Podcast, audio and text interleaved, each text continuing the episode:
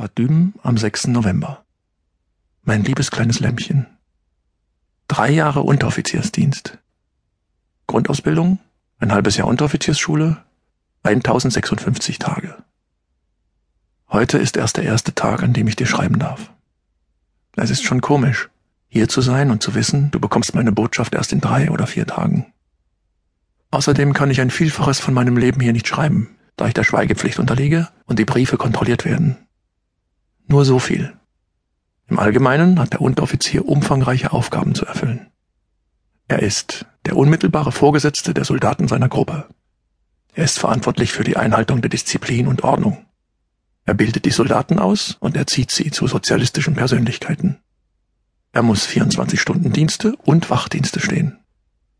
Alles in allem, ein guter Ufts muss ein Allerweltskerl sein. Hoffentlich bin ich allem gewachsen.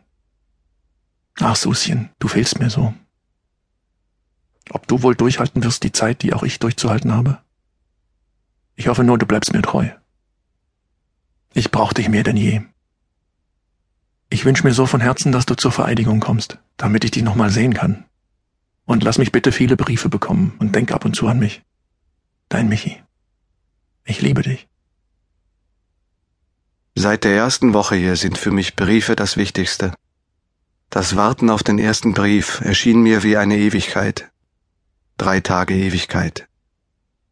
Ein Brief ist eine moralische Stütze, eine Art Verbindung zum Zivilleben. Wenn man hier den Dienst einigermaßen überstanden hat und die E's, das sind hier die Entlassungskandidaten aus dem dritten Diensthalbjahr, keine dummen Spielchen mit einem vorhaben, wie zum Beispiel Maskenball, wo man alle zwei Minuten in anderer Kleidung auf dem Flur zu erscheinen hat. Dann kann man eigentlich nur Briefe schreiben, um nicht vollständig zu verblöden. Ohne einen Brief, ohne eine Antwort, ohne ein Zeichen, dass man irgendwo gehört, verstanden, gebraucht wird, kann man hier leicht durchdrehen.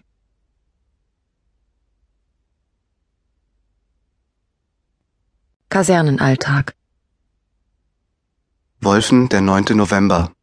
Meine allerbeste Katrin. Endlich. Ich habe Post von dir erhalten und freue mich sehr, denn man möchte schon gerne wissen, was zu Hause los ist. Wenn du von unserer kleinen Anne schreibst, geht mir ein Stich durch den Magen.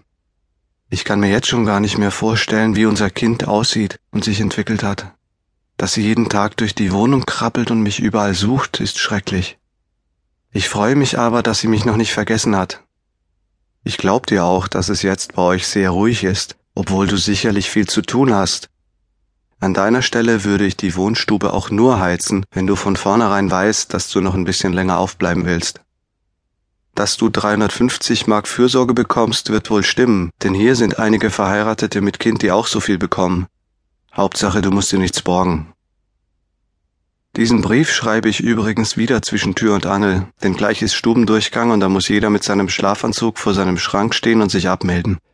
Schrankkontrolle haben wir auch jeden Tag. Man hat hier so wenig Zeit, dass man manchmal nicht mal auf den Abort gehen kann. Zum Einkaufen kommt man hier auch nicht. Deshalb bitte ich dich, mir Folgendes mitzubringen, falls du Sonntag kommen solltest.